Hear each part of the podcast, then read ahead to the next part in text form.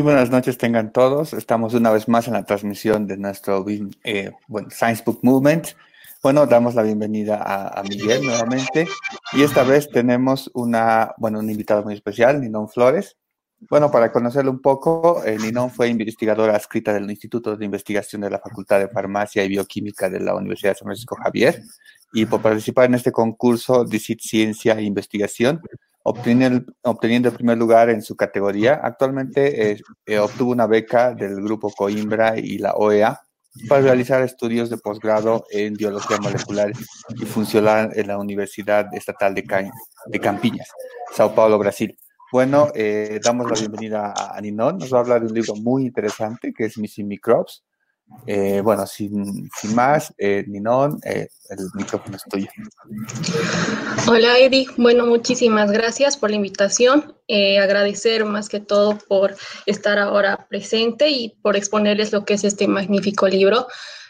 principalmente dado a que siempre me ha gustado la parte de la microbiología este, y este libro me ha parecido increíble. No solo es un libro completo, sino que es muy simple. Habla de muchas cosas de una forma que da para entender que eh, no importa si eres del área, vas a conseguir entender fácilmente qué es lo que el autor quiere decir.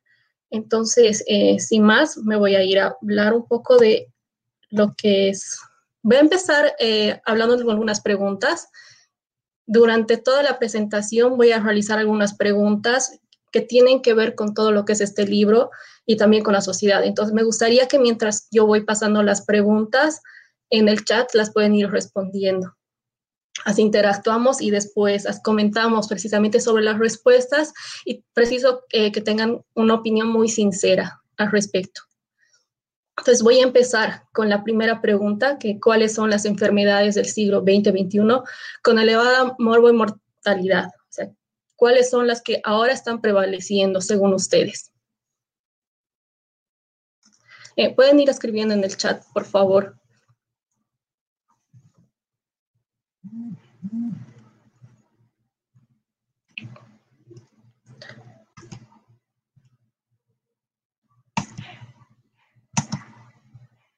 Bueno, eh, ahora les voy a empezar a hablar de quién es el autor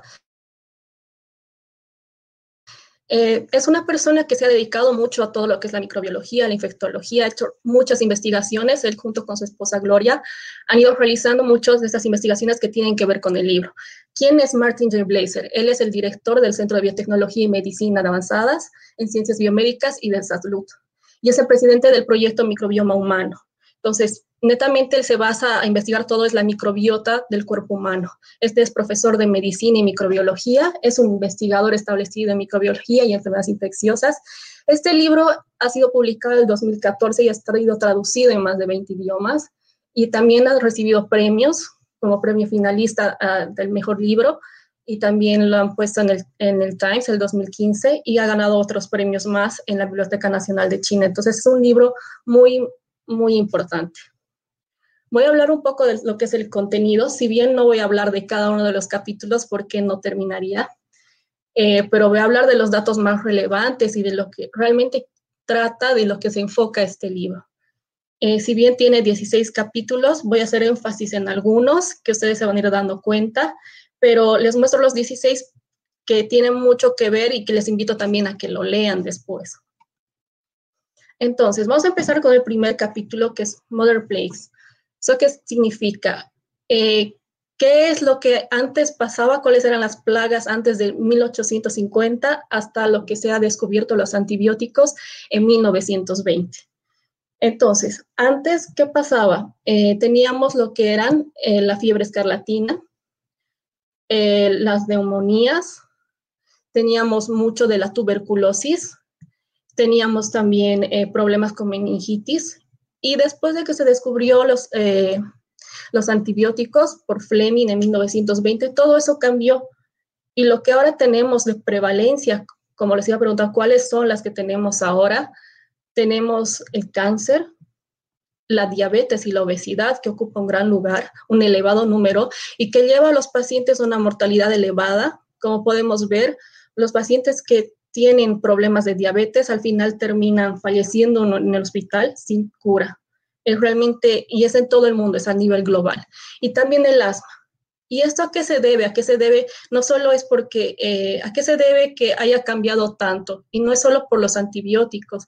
De repente ya algo más está pasando en la alimentación, en la cuestión de la salud. ¿Cuáles serían las causas principales para que haya cambiado drásticamente esto? Y aquí también tenemos a la tuberculosis. La tuberculosis es algo que se ha ido dando por diversas generaciones. Si bien hay antibióticos para tratar a la tuberculosis, ¿por qué hasta el día de hoy sigue siendo, eh, tenemos elevados índices de mortalidad en cuanto a tuberculosis? ¿Qué es lo que ha estado pasando? Realmente, ¿por qué sigue existiendo la tuberculosis? Bueno, haciendo, poniéndoles un poco en contexto de qué significa nuestro planeta. En sí, los microbios hacen gran parte de nuestro planeta y si recogiéramos a todos, pesaría más que todos los habitantes que existen, incluyendo a todos los mamíferos. O sea, los microbios forman gran parte de la planeta Tierra. Es la gran biomasa y sin ellos no podríamos comer ni respirar, en sí no existiríamos. Por lo tanto, nosotros vivimos en un país de microbios, perdón, en un planeta de microbios. No es que nosotros somos los dueños del planeta. En sí, ellos han existido antes, existen y van a existir. Aquí les quiero mencionar a lo que es la primera, la primera no es bacteria, en sí es uno de los, de, los tres reinos en los cuales entran los, eh, las procariotas, las eucariotas, y aquí vamos a hablar de las arqueas. Las arqueas han sido una de las primeras, por no decir junto con las bacterias, que han estado en este planeta. En sí las usan mucho ahora porque son parte de la familia de los extremófilos, ya que se encuentran en todo lugar. Y las están utilizando para realizar muchos de los árboles filogenéticos para entender lo que es el origen de la vida. Entonces, eh, realmente si tuviéramos que hablar de microbiología y de bacterias, ellas son las primeras. En sí, todo el origen de nuestra vida y de nuestra sociedad viene a partir de las bacterias. Otra pregunta. ¿Qué representan las bacterias para nuestro organismo? Eso lo pueden igual respondiendo en el chat.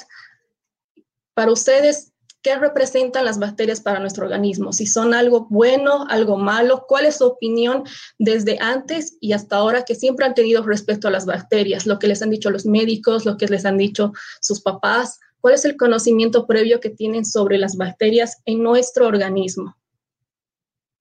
Eso también pueden ir anotando, por favor, en el chat.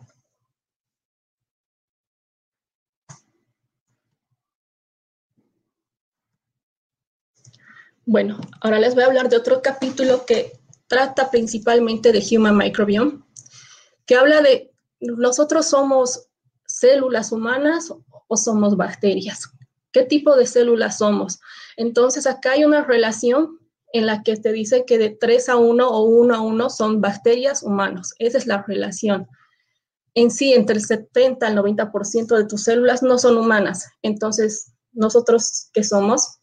Es la pregunta que les, les, eh, precuestiono y que también para darles a entender que nosotros tenemos muchas bacterias, que no solo son las patógenas. Ahora, ¿de qué se encargan estas?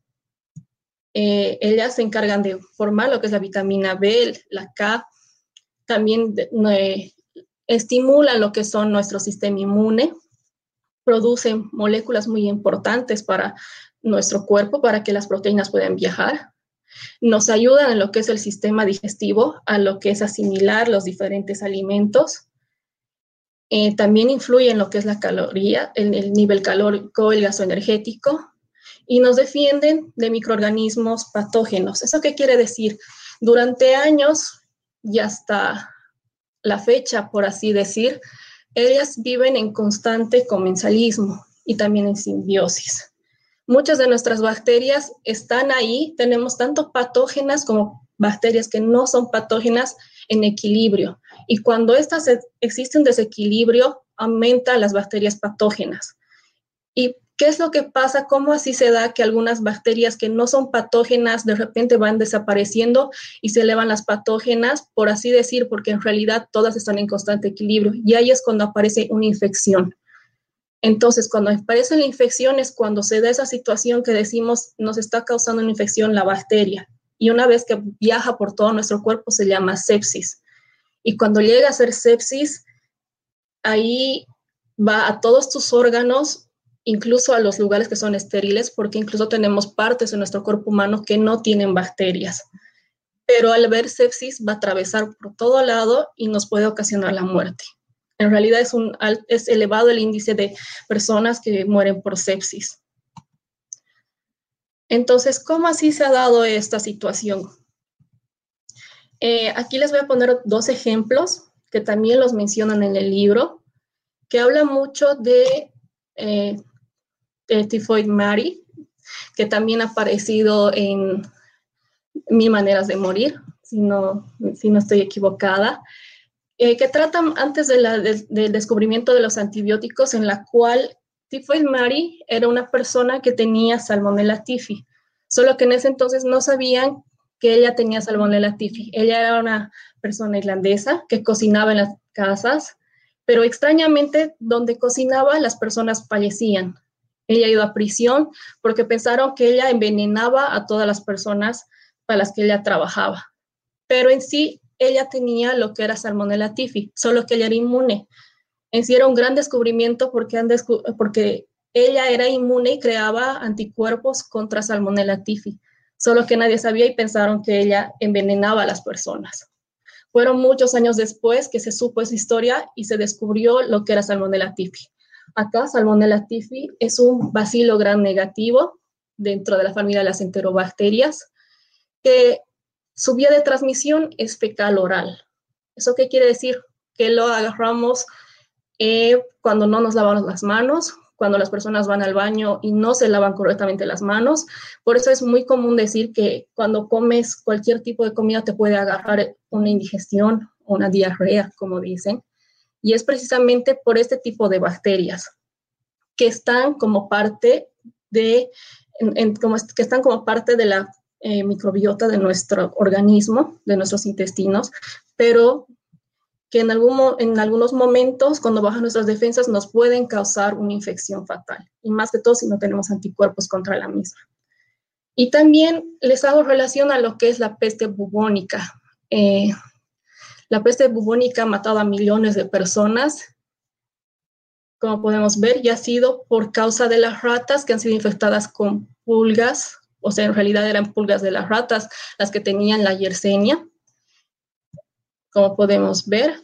Pero gracias a lo que han surgido los antibióticos, muchas de estas infecciones que afectaban el siglo pasado, en realidad mucho antes de, es por aquí, aquí estamos hablando de la Edad Media, eh, y después de la del descubrimiento de los antibióticos, todo esto cambió y gracias a ellos es que hasta ahora estamos vivos y podemos estar libres de todas estas infecciones. Entonces, ¿cómo así se descubrió los antibióticos? Como sabemos, Alexander Fleming, que fue el que descubrió en 1920, que en realidad fue un error porque él no pretendía descubrir los antibióticos. Si bien era necesario tener antibióticos porque las personas estaban muriendo por las infecciones y porque había muchas guerras y no había cómo tratar esas heridas, entonces él por error olvidó una cepa de Staphylococcus aureus, en una caja Petri, que son esas cajas redondas. Y con las dejó mucho tiempo, creció un hongo, penicillium, y él vio después de mucho tiempo que inhibía a las cepas de los estafilococos. Al ver eso, vio que había descubierto algo, algo nuevo que podría tratarse que inhibía el crecimiento de esas bacterias. Si bien fue un error, y él trató de investigar más, no consiguió porque no encontraba el hongo ni encontraba exactamente cómo había sido. Pero años después y haciéndose más seguimiento, consiguieron aislar la cepa de este hongo y consiguieron sintetizar lo que es la penicilina. Pero en sí, este primer antibiótico también era de los mismos microorganismos. Y es así como aparecen las penicilinas, luego el contrimoxazol y actualmente existen muchas más variedades, muchas familias de antibióticos, ya sea de amplio espectro o de espectro reducido. Entonces, a medida que va pasando el tiempo, ¿por, cómo, ¿por qué se van creando más antibióticos? Tenemos miles de bacterias. Algunas son positivas, negativas, diferentes tipos de familias. Entonces, cada uno de los antibióticos son específicas para cada una. Pero tenemos a otras que son de amplio espectro, como en la penicilina, que van a ir por todo el cuerpo y van a matar tanto a las positivas como a las negativas. Ahora, mi pregunta es, ¿cuántas veces usted toma antibióticos para un resfrío común? Eso también podrían respondiendo en el chat. ¿Cuántas veces, siendo lo más sinceros, ustedes han tomado un antibiótico porque tenían un resfrío, una gripe, porque tardaban un tiempo en sanarse pero ustedes han ido y han comprado de la farmacia. Entonces, eso igual pueden ir anotando, es una pregunta para todos en el chat. ¿Cuántas veces han tomado antibióticos?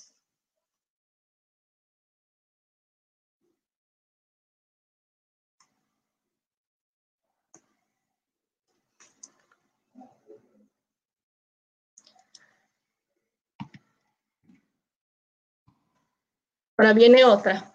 ¿Cuántas veces compró usted antibióticos de la farmacia sin prescripción médica? Y eso no solo va por los resfríos. He visto muchas veces que uno tiene una infección y dice, no quiero que pase, ya no aguanto más. Y vamos y te pedimos algo, algo para mi infección, para mi malestar, o me duele la garganta. Vamos a una farmacia y nos compramos ese antibiótico. ¿Cuántos de ustedes han hecho eso? También, por favor, vayan anotando en algún momento de su vida, porque yo creo que varios han realizado esa acción.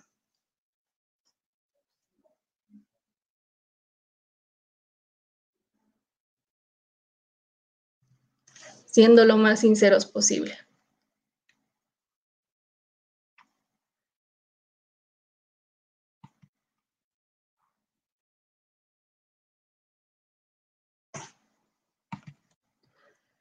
Bueno, siguiendo a, lo que he ido hablando, voy a hablar un poco más de las causas para lo que es el uso de antibióticos y la pérdida de los mismos.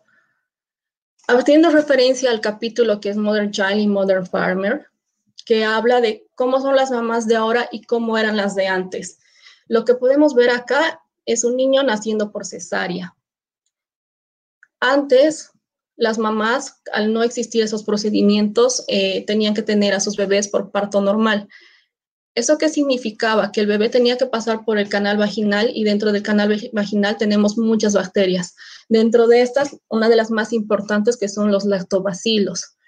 Estas eh, habitan en medio ácido y se van a encargar de que el pH de la vagina se mantenga ácido. Entonces, eh, cuando el bebé pasa por todo ese canal vaginal, va a obtener toda la microbiota de la mamá. En cambio, si no pasa por ese canal vaginal y le sacan directamente del útero, ¿cuál va a ser la microbiota que va a obtener ese bebé?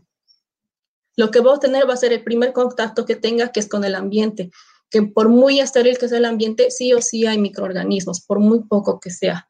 Entonces, ese bebé va a tener microorganismos del hospital o del lugar donde está y no de la mamá. Ahora, ¿por qué es importante estos lactobacilos? Estos lactobacilos son importantes porque en el momento en que el bebé pasa, llegan estos lactobacilos a la boca y el bebé va a llegar a la mamá y va a tomar lo que es el calostro y la leche después. Y estos lactobacilos van a ayudar a digerir todos esos, eh, toda la lactosa que tienen. Por lo tanto, ese bebé va a poder digerir bien esa lactosa porque los lactobacilos van a romper a la lactosa. Entonces es importante por eso que el bebé tenga toda esa microbiota y no solo de, la vagina, sino de la misma piel. El primer contacto una vez que el bebé nace y está cerca a su mamá, la mamá le pasa toda la microbiota de su piel, porque tenemos microbiota en todo el cuerpo. Solo en algunos órganos internos que realmente son estériles, pero todo por fuera, toda nuestra piel está llena de microorganismos que nos cuidan.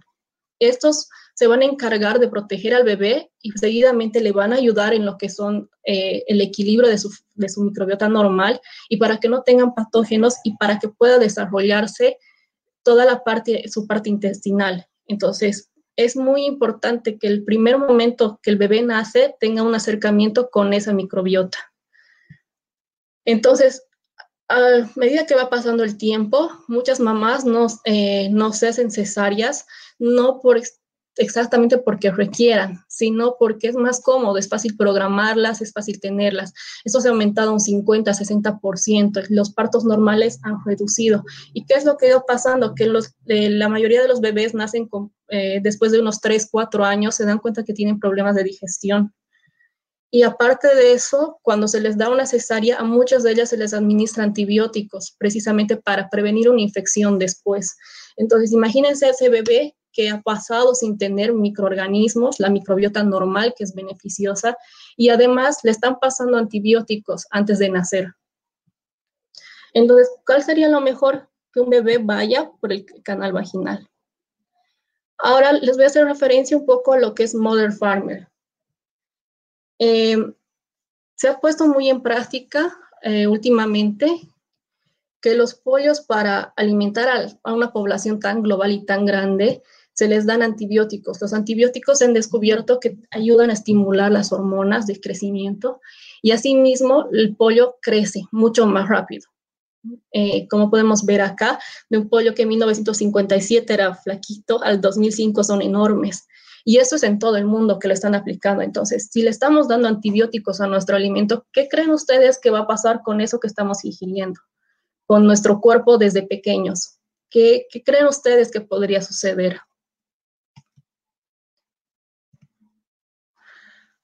Aquí les hago referencia a otro microorganismo que es muy importante, que yo sé que muchos de ustedes han ido escuchando, ya sea por una gastritis o por alguna otra cuestión. Y quiero saber, ¿qué saben qué es el Helicobacter pylori? Y eso es en referencia si ustedes creen que es algo bueno, es algo malo. ¿Qué creen ustedes que es el Helicobacter pylori para su organismo, para ustedes? ¿Qué creen que ocasiona?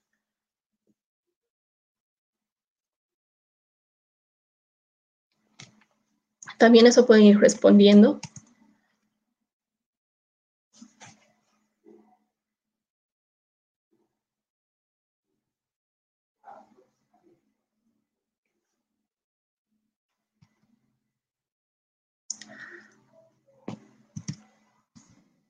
Ahora, vamos a hablar de lo que es el Helicobacter pylori.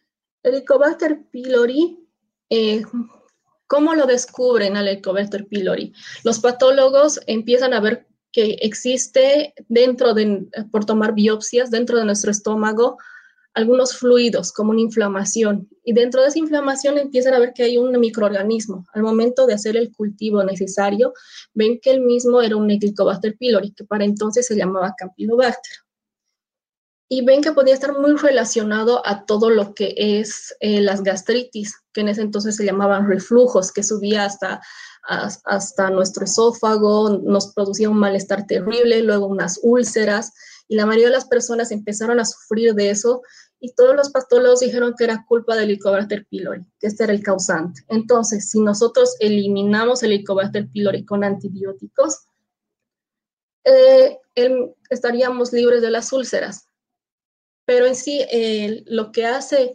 Martin, que es el autor del libro, investiga un poco más si realmente era el helicobacter lo que estaba causando eh, las úlceras o si había alguna otra consecuencia más o alguna otra causa.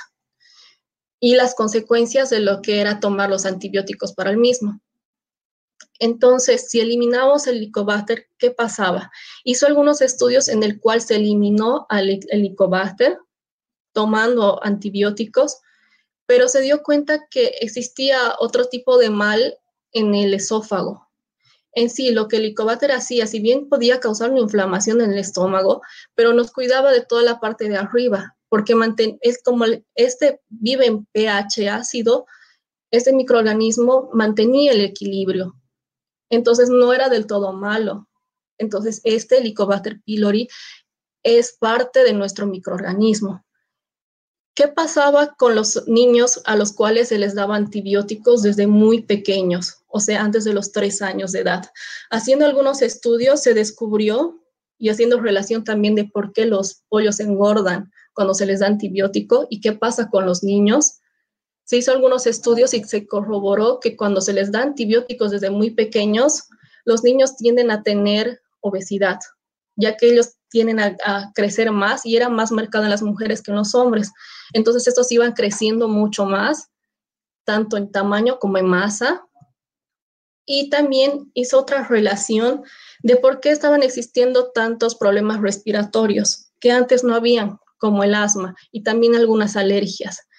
Entonces, él hace una relación entre la pérdida del Helicobacter pylori y otros microorganismos que aún no los pudo descubrir porque dentro de nuestro sistema digestivo tenemos muchos, muchos microorganismos, pero perdiendo el Helicobacter pylori y tratándonos con antibióticos previos a eso, muchos de esos niños tendían a desarrollar alergias, tenían a desarrollar eh, sobrepeso y también es por eso que muchos van creciendo. Entonces, realmente el uso de antibióticos a temprana edad estaba causando todos esos problemas y son las plagas de la era moderna. Ahora, aquí se preguntarán, entonces, ¿todos los antibióticos son malos? ¿Es malo tomar antibióticos? No, no es malo tomar antibióticos. Claro que no es malo tomar antibióticos cuando son tratados como se debe.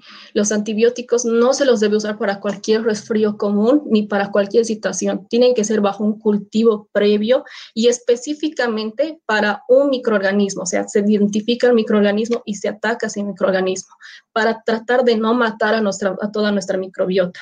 Entonces, ¿qué ha estado pasando y cuáles son las consecuencias? Que no solo es que uno va engordando o que eso ya es grave, no solo es que uno tiene asma, sino que las bacterias son mucho más inteligentes que nosotros. Entonces, ellas qué hacen? Mutan. Y al ir mutando, ningún antibiótico les puede hacer efecto. Aquí quiero que vean cómo las mismas bacterias han ido cambiando. Esto acá es un, es un antibiograma que nosotros que se realiza en microbiología, que son muy sensibles. Este halo de acá significa que eh, el antibiótico está haciendo efecto a la bacteria. La bacteria son estas colonias que están creciendo alrededor. Como podemos ver, estos halos son los halos de inhibición que tiene el antibiótico hacia la bacteria. Y aquí podemos ver todo lo contrario. ¿Ven cómo tenemos cuatro que son totalmente cerrados? Ninguno de estos antibióticos es efectivo contra esa bacteria. Y aquí tenemos un halo pequeño y solo tenemos dos antibióticos. Ahora, de esos dos antibióticos puede ser que uno, alguno tengamos alergia, porque tenemos, ah, gracias al excesivo uso, también hemos desarrollado alergias a los antibióticos, especialmente a las penicilinas. Y aquí este otro puede ser que no lo tengamos en el mercado o que sea muy costoso. Entonces, ¿qué antibióticos ustedes usarían? Y aquí también otro tipo de bacteria, que son los bacilos gram negativos, que usualmente los tenemos en la orina, en infecciones urinarias. Y lo mismo. Ven cómo tenemos tantos antibióticos y solo son sensibles a dos. Todos los demás son resistentes. Y eso es lo que está pasando acá también. Y aquí no tenemos ni uno. Estos datos son reales, no es algo que solo esté pasando en, en Europa o en otros países de, que están muchos más desarrollados que Bolivia. No, esto está pasando en todo lado porque en todo lado se usan los antibióticos de forma desmedida y como les dije, las bacterias mutan. Entonces son mucho más inteligentes y van creando resistencia y resistencia. ¿Y qué es lo que está pasando? No se están creando nuevos antibióticos. ¿Y por qué? ¿Por qué no se están creando nuevos antibióticos? ¿Por qué las ah, farmacéuticas, las empresas farmacéuticas no invierten en ellos? Eso es porque los antibióticos solo se usan durante un tiempo, una semana, dos semanas y listo, no necesitas más. En cambio, para la diabetes, para otros males, para el cáncer, para otros que, que realmente las empresas farmacéuticas tienen que invertir porque tienen más ganancia.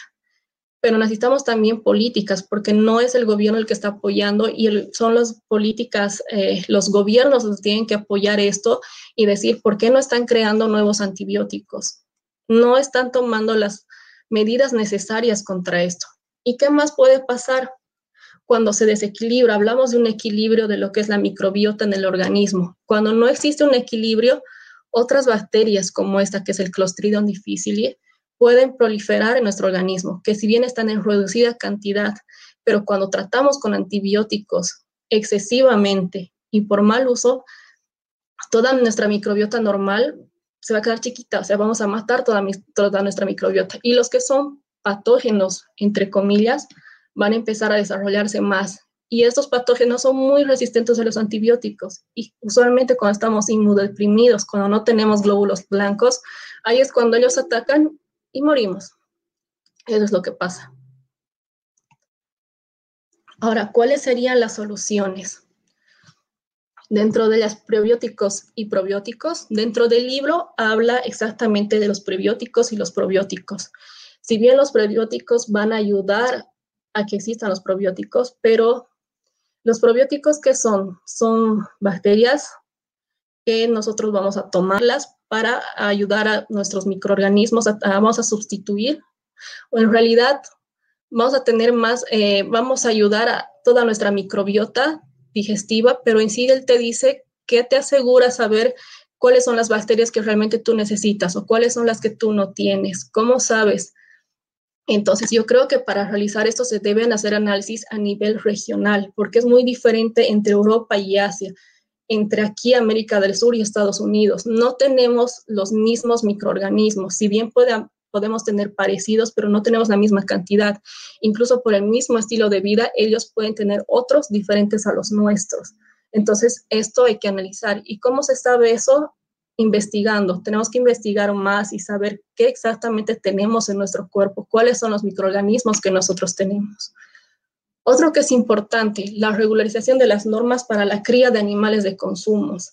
No existen, si bien dentro de, existen normas que en las que prohíben los antibióticos, pero no se están tomando en cuenta como se debe en sí no hacen un seguimiento de todo esto y no sabemos cuál es la cantidad, por ejemplo, en Bolivia de cuántas personas crían su ganado si ellos realmente saben que están poniendo los antibióticos, porque muchas veces uno le pone empíricamente y dice, ah, eso es bueno para que crezca el pollo, pero no saben si realmente le están o qué le están dando.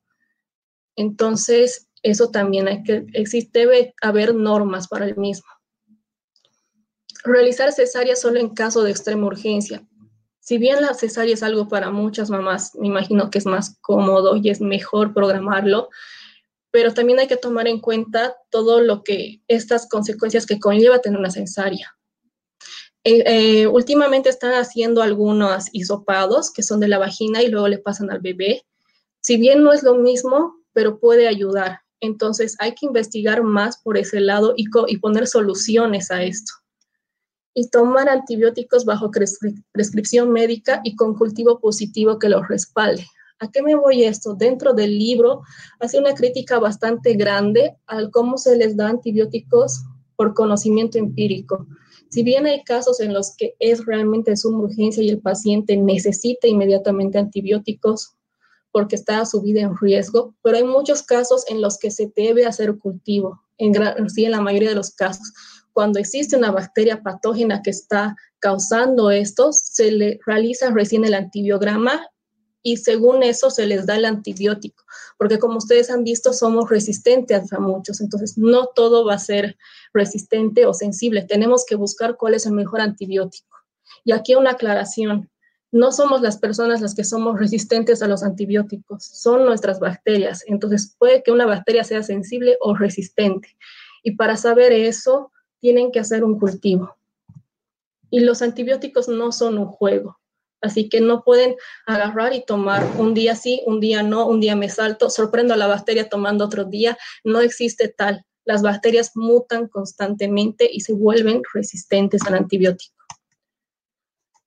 Y para más o menos terminar lo que dice el autor y algo que realmente concuerdo, y que ahora concuerdo más con él porque antes yo pensaba, no hay que ponerles antibióticos, hay que buscar el antibiótico, pero en realidad nosotros vivimos en un planeta en el cual los microbios han sido los primeros, antes que cualquier ser vivo. En sí no estamos en guerra con ellos porque no vamos a ganar. ¿Esto qué quiere decir? Que las bacterias son parte de nosotros y hay que tomarlas como tal. Estamos en, tenemos que tomarlas como una simbiosis. Tenemos que hacer un equilibrio porque nosotros somos parte de ellas y ellas son parte de nosotras. Entonces hay que tomarlas por ese lado y buscar la mejor solución posible, porque estamos en un mundo en el que se nos está acabando los antibióticos y no importa qué enfermedad tengas, si no tienes un antibiótico, en el momento en que te hagan una cirugía, ningún antibiótico va a ser sensible. Y ahí es cuando uno se pone a pensar qué es lo que he hecho en mi vida, cómo he tomado mis antibióticos, que he ido realizando a la larga. Entonces es importante cuidarles y cuidar nuestro cuerpo.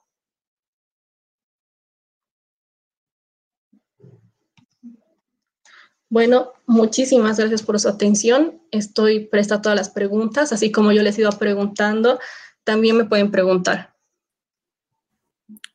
Súper, muchas gracias, eh, Minón. Ahí está Miguel.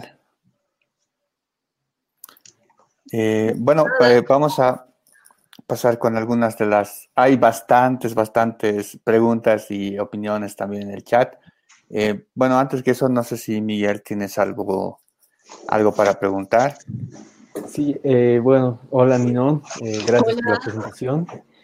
Eh, ya estaba bastante claro y yo creo que, bueno, eh, en mi caso ya estaba bastante convencido, digamos, ¿no? Pero es bueno viendo aquí el chat y demás, eh, ver, por ejemplo, cómo hay gente que ha ido tratándose con, con antibióticos de resfríos y tal. Bueno, está, estás aquí, yo creo, y todos para, para ir aclarando estas cosas, muy bien. Gracias por eso. Ahora, quería que comentes un poco acerca de lo que ha pasado, digamos, que en julio, ¿no? En junio, julio, con, con eso del coronavirus en Bolivia, que así yo creo que ha sido una crisis eh, a, todos los niveles en el país. Y, eh, solo para poner un poco de contexto, así voy a dar un ejemplo personal, que en julio mi papá se enfermado, estaba con una bronquitis, que no era COVID ni nada de eso era una bronquitis bacterial y había que tratar con acitromicina. Y no había acitromicina por ninguna farmacia. ¿Por qué? Porque todo el mundo estaba comprando acitromicina y tomando como locos, ventas sin ningún tipo de regulación, no había acitromicina, te daban amoxicilina y, y a ver cómo te iba y demás. Entonces, ahí, digamos, yo aparte, digamos, de todo el susto que había y demás, me puedes pensar que muchas, hay tanta gente que está tomando en ese momento, sí, antibióticos, pensando que les va a curar de una enfermedad viral, para empezar.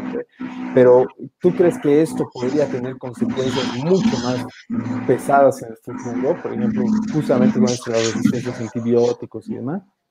Sí, eh, justamente han sacado algunos artículos, eh, los podría pasar después, en los que habla exactamente cómo el uso indiscriminado de los antibióticos en este momento y las consecuencias que nos va a causar. O sea, estamos acelerando. Si ya estábamos en un proceso en el que nos estamos quedando sin antibióticos, ahora muchas personas han empezado a tomar antibióticos como la citromicina, que son muy fuertes, y de repente ya no nos van a servir. O sea, es muy probable que todas esas personas que se han empezado a comprar citromicina como loquitos, porque en realidad ni siquiera han tomado porque tenían coronavirus, han tomado porque creían que tenían algo y para prevenir es lo mismo que el papel higiénico, ¿no? Que un tiempo todo el mundo empezó a comprar, ni siquiera sabían por qué estaban comprando. O sea, es algo muy psicológico que ha ido pasando. Y sí, efectivamente te dice, eh, justamente ese artículo te habla de que cómo el coronavirus está impactando en lo que es la resistencia a los antibióticos, que todo el mundo ha empezado a usar de estos antibióticos y de aquí a un tiempo estamos acelerando más ese proceso. O sea, nos estamos quedando cada vez más con menos antibióticos. Y, como decías, estamos tomando un antibiótico para algo viral porque el COVID es un virus, o sea, no te va a hacer nada. Claro, es, es, digamos, igual que tratarse de resfriado tomando antibióticos, si tratas del COVID o previenes el COVID tomando antibióticos y sabes ya, digamos, desde el punto de vista científico que nada va a pasar, ¿no? Pero yo digo ya desde el punto de vista de la salud pública debe ser bien, bien grave, ¿no? Es grave. Ah. Sí, justamente eso también, eh, hay un video precisamente del mismo autor, de Martin Blazer, que habla precisamente del COVID y explica todo eso, más bien lo pueden buscar, que habla mucho del coronavirus y las personas le escribían por Twitter eh, muchas preguntas y él iba respondiendo con la mejor calma y de la forma más sencilla y él hablaba de tampoco es bueno usar sanitizador todo el tiempo porque tenemos bacterias en nuestras manos que son parte de nuestra microbiota normal. Entonces, estamos matando a las bacterias que nos están protegiendo. Entonces eso del uso del alcohol gel es bueno siempre y cuando estés, estés en lugares eh, como el supermercado o estés en contacto con otras personas, pero de ahí usarla todo el tiempo y todo el día sin ningún pretexto, sin o sea, que no exista un contacto previo o que no hayas tocado nada malo y solo por usar y usar estás matando tu microbiota normal, aquello que te protege. Exacto. Sí, sí, igual como ejemplo, sí, mi, mi, perro, por ejemplo, le ha dado un, hongo en la oreja ahora. Y bueno, lo que me han dicho es porque hemos pasado la bandina en el piso, por ejemplo. que les, les, quitan el equilibrio en la microbiota, incluso a nuestros propios animales. Y, y, no sé, tal vez hay, mucha gente que, que eh, en medio de la paranoia y demás está volviendo súper, súper, qué sé yo, eh, vulnerable ¿no? a, cualquier, a cualquier virus o, bacteria nueva que pueda aparecer. Es que lo que pasa es mucho la desinformación que existe, que de repente te van diciendo, toma esto que te va a hacer bien, y no buscan, no saben ni siquiera qué es. Es parecido a lo que decíamos el dióxido de cloro y que lo vendían también como dióxido de cloro orgánico. Entonces decía orgánico. Yo creo que si los profesores de química escucharían eso, los matarían porque no hay Ahora, ahora, hay, ley promulgada para el uso de eso. Exacto, pero muchos, y, lo peor es que cuando les explicas por qué no puedes tomar, que realmente no es algo, o sea, no, no puedes hacer eso, te van dando la contra y dice, pero he escuchado, pero en YouTube, o sea, no vayas a escuchar YouTube, buscar artículos, porque no existen artículos fiables que respalden eso.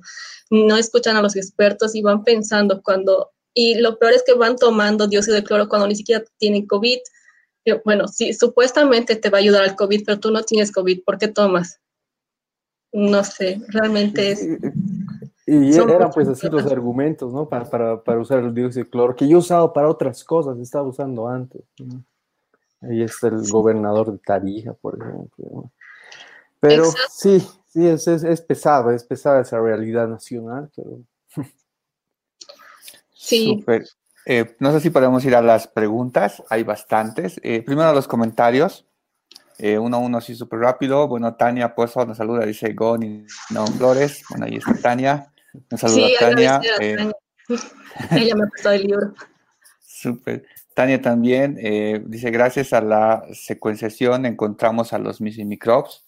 Es, ¿no? Sí, eso, eso precisamente es cierto. gran parte de lo que es el proyecto del microbio humano es gracias a la secuenciación que han ido descubriendo miles de microbios que no, se conocían y es por eso que hay que aprovechar la tecnología que tenemos ahora para seguir descubriendo más y cuál es, qué labor tienen estos microorganismos en nuestro organismo. Entonces, es realmente gracias a la secuenciación que se ha dado incluso con lo que han sido las primeras bacterias. Súper, eso no sabía. Eh, bueno, Jimena eh, Zuleta nos da unos aplausos.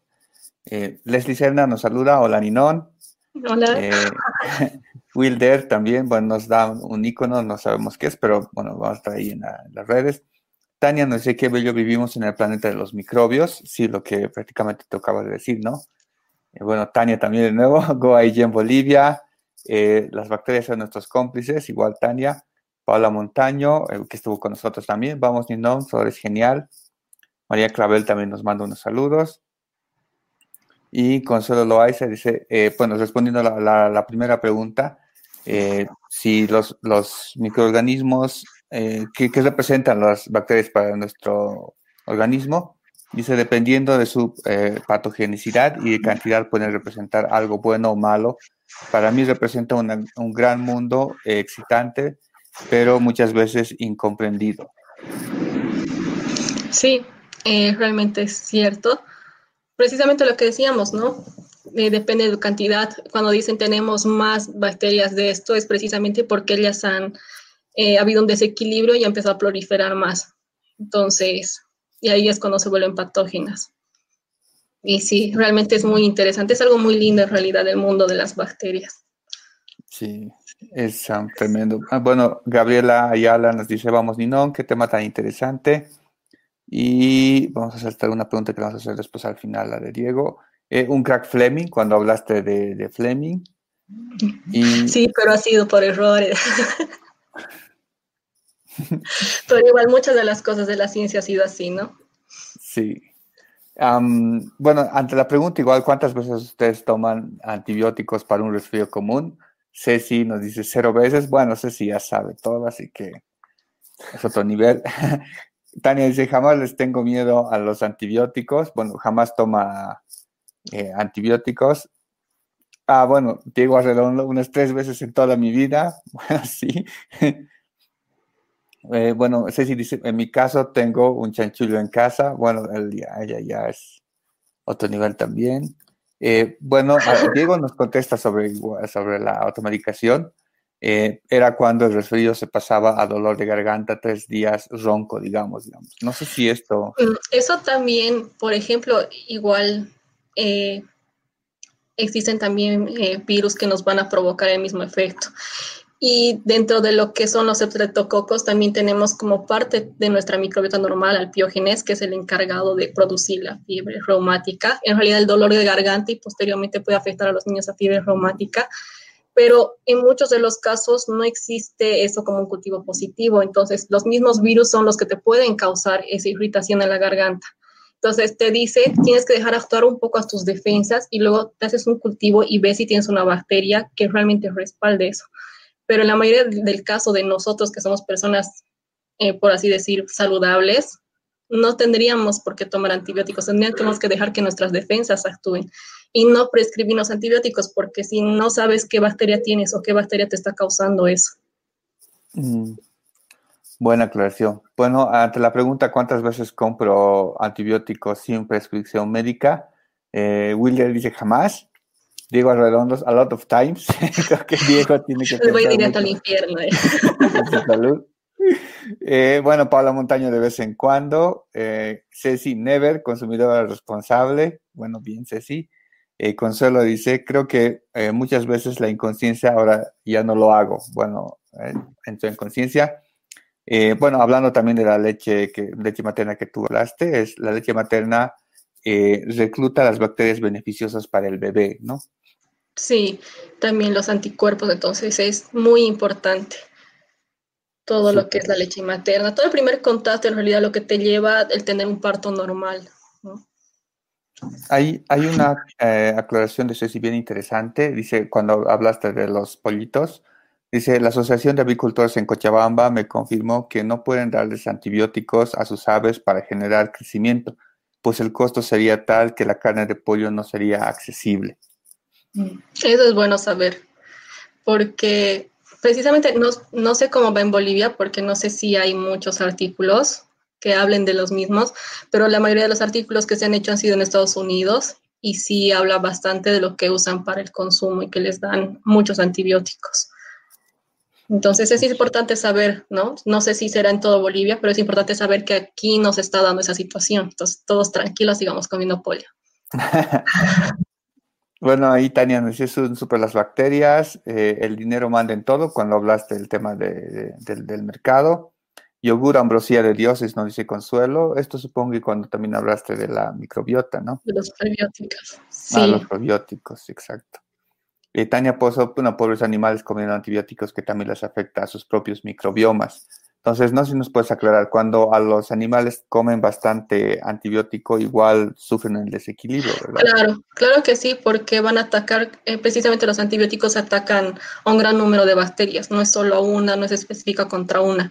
Entonces, los, eh, los animales también tienen su propia microbiota, entonces los estamos volviendo también a ellos resistentes a eso. Lo que estaría bueno tal vez hacer sería cómo van nuestros, nuestras mascotas, ¿no? No sé si se realizan cultivos de ellas tal vez sería interesante ver cuánto, cuánto están sufriendo también ellas esta situación. Eh, yo tengo una consulta. ¿A qué, si nos puedes aclarar el tema de los cultivos? Claro. Eh, ¿A qué me refiero con cultivos? Ah, eh, cultivo me refiero a cuando te toman una muestra, ya sea de la infección, ya sea de tu garganta. Es un cultivo microbiológico en que te tomamos la muestra y la sembramos en un medio y esta va creciendo. Eh, va creciendo las bacterias que tengas. Y ahí se identifica si ha crecido o no ha crecido una bacteria y si ha crecido alguna bacteria que podría estar causándote esa infección. Porque como decimos, tenemos eh, también microbiotas que son normales, entonces el microbiólogo distingue cuáles son buenas o cuáles son las que te podrían estar causando esa infección, también eh, hace mucha referencia a la parte clínica, ¿no? Dependiendo mucho de la clínica, qué es lo que estás sintiendo para que se dé eh, el valor respectivo. Y después, según eso, se hace un antibiograma, que es lo que les mostraba, ¿no? El alito, si son sensibles, resistentes, y ahí se sabe si realmente puedes, tienes esa bacteria, identificas a la bacteria y si realmente eres sensible a ese antibiótico, si realmente puedes tomar alguno de esos antibióticos. Ese es un cultivo. Interesante. Hay una consulta de consuelo, dice, ¿qué hay del intercambio fecal para regular la microbiota del intestino? Esto es, es interesante porque también ha tocado en el libro. El libro toca muchas, muchas cosas y muchas investigaciones que se han realizado que no las puedo hablar por, porque me tardaría todo el tiempo, no me alcanzaría. Entonces les invito a leerlo porque ahí habla precisamente de una de las alternativas para el Clostridium difficile. Eh, les mostré cómo este va proliferando y muchas veces como no hay antibióticos eh, que sean efectivos contra él, las, personas mueren. Y esto se pueden tratar haciendo un trasplante de microbioma eh, de la parte fecal. han hecho muchos estudios en ratones y han visto que son efectivos. Y en cuanto a las personas, es algo un poco de contradicción, porque no se genera un poco la cuestión ética y también que realmente cuán beneficiosos o cuántos de esas, eh, o sea, qué bacterias realmente podrías pasar a la otra persona, cómo estás seguro que no te está pasando patógenos, qué tanto podría estar eh, de acuerdo a tu organismo, cómo se podría adaptar. Hay casos en los que sí se ha podido hacer y efectivamente se ha llegado a restablecer todo lo que es la microbiota, pero también hay que tomar otras consideraciones, ¿no? Como hemos dicho, cada individuo es diferente. Entonces, es algo también que él propone que se debería investigar más. Y eso es mediante la secuenciación, ¿no? De ver realmente cuánto, qué microorganismos tenemos. Wow, interesante. Ah, bueno, hay bastantes comentarios. Bueno, los leer súper rápido. Están igual. Buena charla, Ninón. Eh, el mercado de antibióticos como la ley de la selva. Bueno, sí, si que pueda. Em, eh, Consuelo dice, teme a la resistencia bacteriana. ¿Qué, ¿Qué, tan peligrosa es esta de la resistencia y, y se puede dar eh, en largo tiempo o muy rápido? Ya, eh, bueno, buena pregunta. en realidad, la OMS hace unos años ha sacado la lista de los microorganismos de alerta, o sea, de patógenos que están siendo muy resistentes a los antibióticos y no tienen antibióticos sensibles y entre ellos estaban precisamente las enterobacterias, que son las que causan infecciones urinarias, diarreas, estaban también otras que eh, las puedes encontrar en hospitales, y habían los estafilococos, que son los que están en la nariz y que a la larga te pueden causar también diferentes infecciones respiratorias cuando bajan tus defensas. Y te decía que aproximadamente para el año 2050 íbamos a llegar a lo que son las crisis de los antibióticos, en la cual las personas iban a fallecer por falta de antibióticos antes que el cáncer. O sea, ese nivel.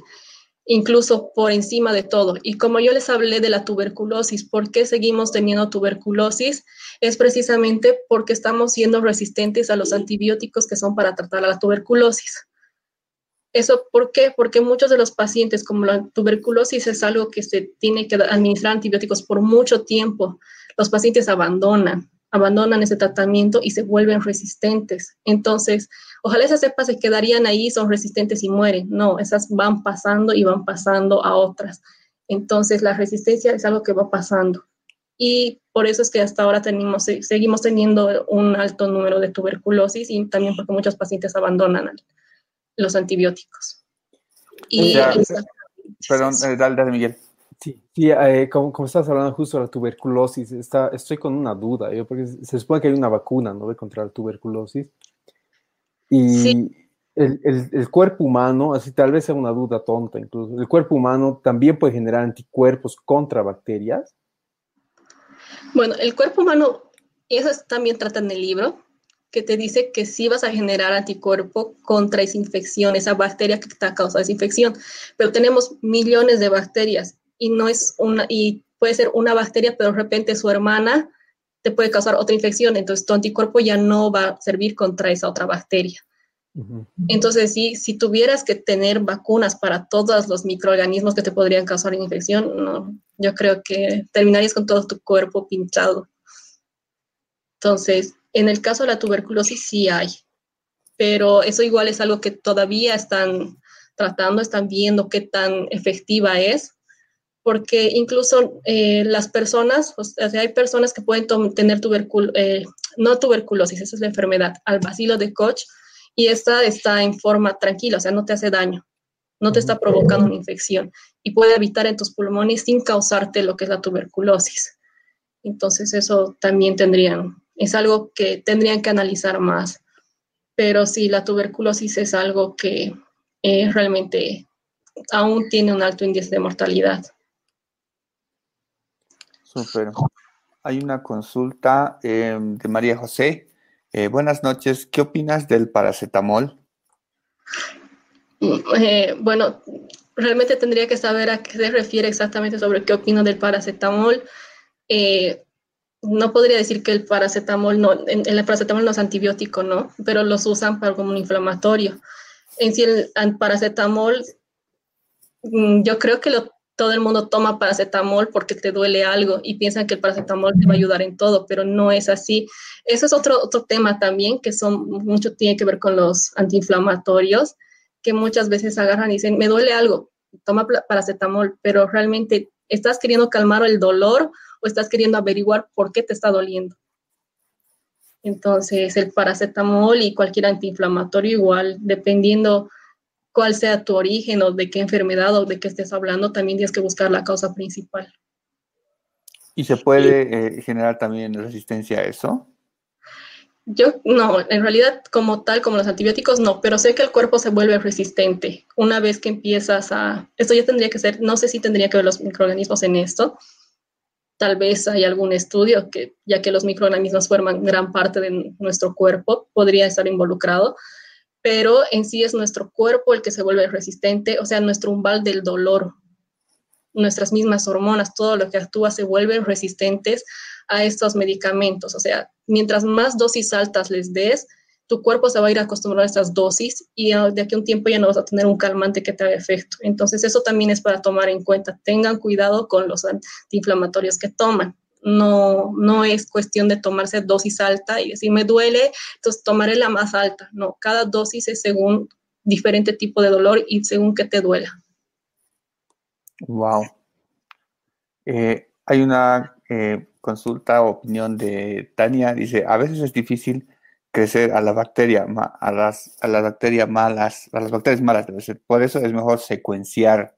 No sé si nos puedes explicar esto. Eh, sí, bueno, en realidad no es fácil hacer crecer las bacterias, no es que las pongo en, el medio, como les decía, las pongo, las siembro y va a crecer.